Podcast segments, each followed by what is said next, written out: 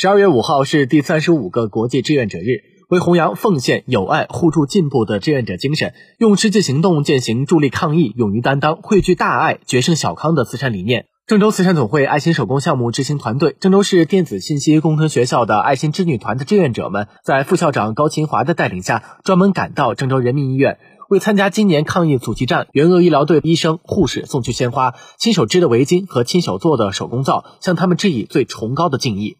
对于织女们送的这份特殊的礼物，援鄂医疗队的抗疫英雄们也爱不释手，觉得既暖身又暖心。援鄂医疗队队员代表、郑州市人民医院耳鼻咽喉头颈外科护士长李伟玲也在现场分享了自己援鄂工作的经历和感悟。